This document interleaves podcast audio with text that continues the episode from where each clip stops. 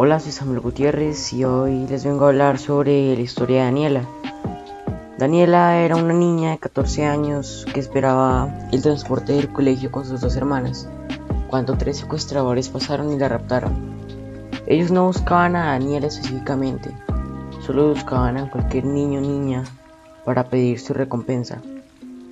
Desde ese día que la secuestraron, un hombre que se identificaba como Pablito eh, empezó a llamar a la casa de Daniela pidiendo 4 millones de dólares, los cuales el padre y la familia de Daniela no tenían y no iban a dar.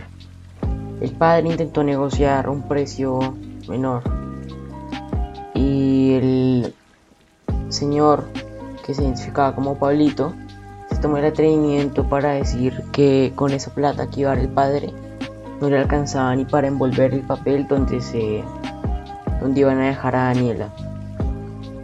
Daniela duró 11 meses secuestrada, desde el 6 de octubre del 2003 hasta el 6 de septiembre del 2004.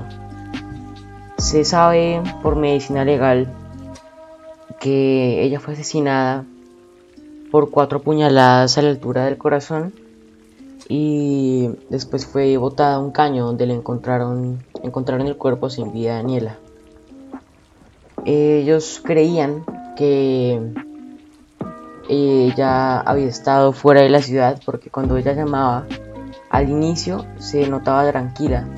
Siempre mandaban audios o llamadas con música de otros lugares de Colombia, con noticias de otros lugares de, Colombia para persuadir a la familia y a los investigadores.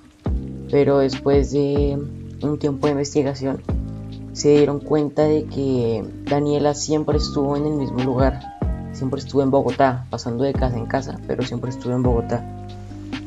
Daniela fue asesinada el 6 de septiembre del 2004.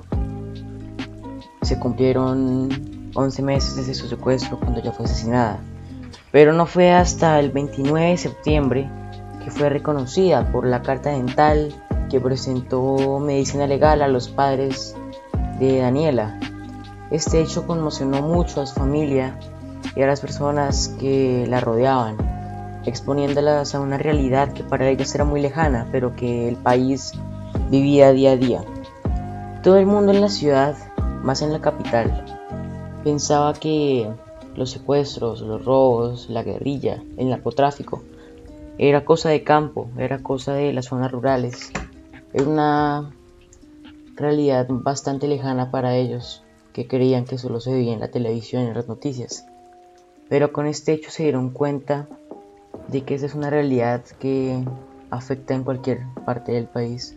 Nos llega al estudio una carta anónima a Daniela y pues procederemos a leerla. Querida Daniela, eres una luchadora. Todo lo que pasaste, todo lo que nos enseñaste, fue por algo, fue para conmocionar al país.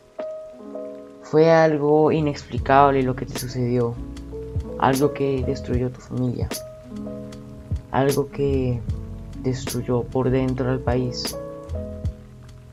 Con esta carta te quiero decir que tú nos enseñaste a valorar nuestra vida, a valorar nuestra familia y que le enseñaste al país y a las personas de que el narcotráfico es una realidad más cercana de lo que todo el mundo imagina.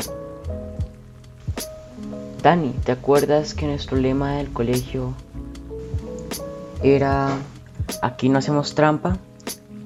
Pues si todo el mundo aplicara ese lema en su vida, no existiría el narcotráfico, no existiría la delincuencia, los secuestros, las armas, las drogas. La gente mala no existiría. La gente no haría trampa en su vida y no se engañaría. Bueno, hasta aquí el podcast de hoy. Espero lo hayan disfrutado. Aunque estas noticias a nadie le gustan, estos sucesos.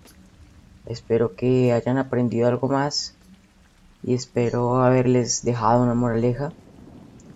Los espero en el siguiente podcast donde hablaremos de unos niños que fueron criados en la guerrilla y hasta la próxima.